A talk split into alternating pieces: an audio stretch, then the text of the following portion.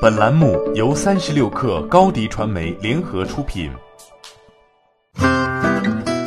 本文来自三十六氪作者单钟馗。据《华尔街日报》十一月二十三号报道，抖音母公司字节跳动正考虑在中国境外为其热门视频分享应用 TikTok 设立全球总部，而 TikTok 就是抖音海外版。TikTok 目前还没有设立总部，其最高级别的高管在上海办公。负责美国业务的总办事处设在洛杉矶。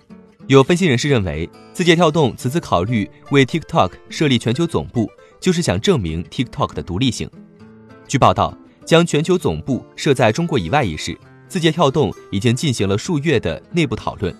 TikTok 全球总部的候选城市包括新加坡、伦敦和都柏林，并没有任何一座美国城市入围候选名单。今年十一月。TikTok 的安装次数接近六千七百万次，是该应用程序安装次数第三多的月份，同时也是其月度收入最高的月份。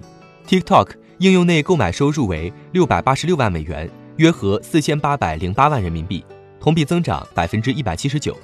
其中，美国用户占百分之七十点三，其次是加拿大和英国分别占百分之五点九和百分之四点五。TikTok 被《华尔街日报》称为。有史以来第一家全面打开美国市场的中国消费科技公司，TikTok 今年早些时候曾表示，TikTok 在美国拥有两千六百五十万月活跃用户，其中约百分之六十的年龄在十六岁到二十四岁之间。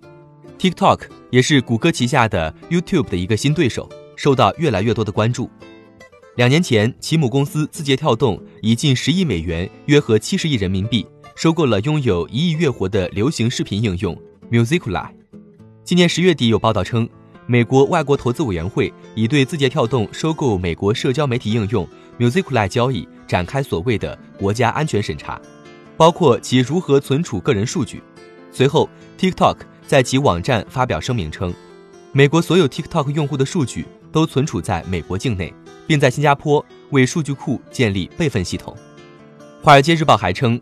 TikTok 发言人未对有关全球总部候选名单传言进行直接回应，但该发言人表示，在世界各地，TikTok 团队越来越多地获得了对当地业务的控制权。欢迎添加小小客微信，xs 三六 kr，加入克星学院，每周一封独家商业内参，终身学习社群，和大咖聊风口谈创业，和上万客友交流学习。高迪传媒，我们制造影响力。商务合作，请关注新浪微博高迪传媒。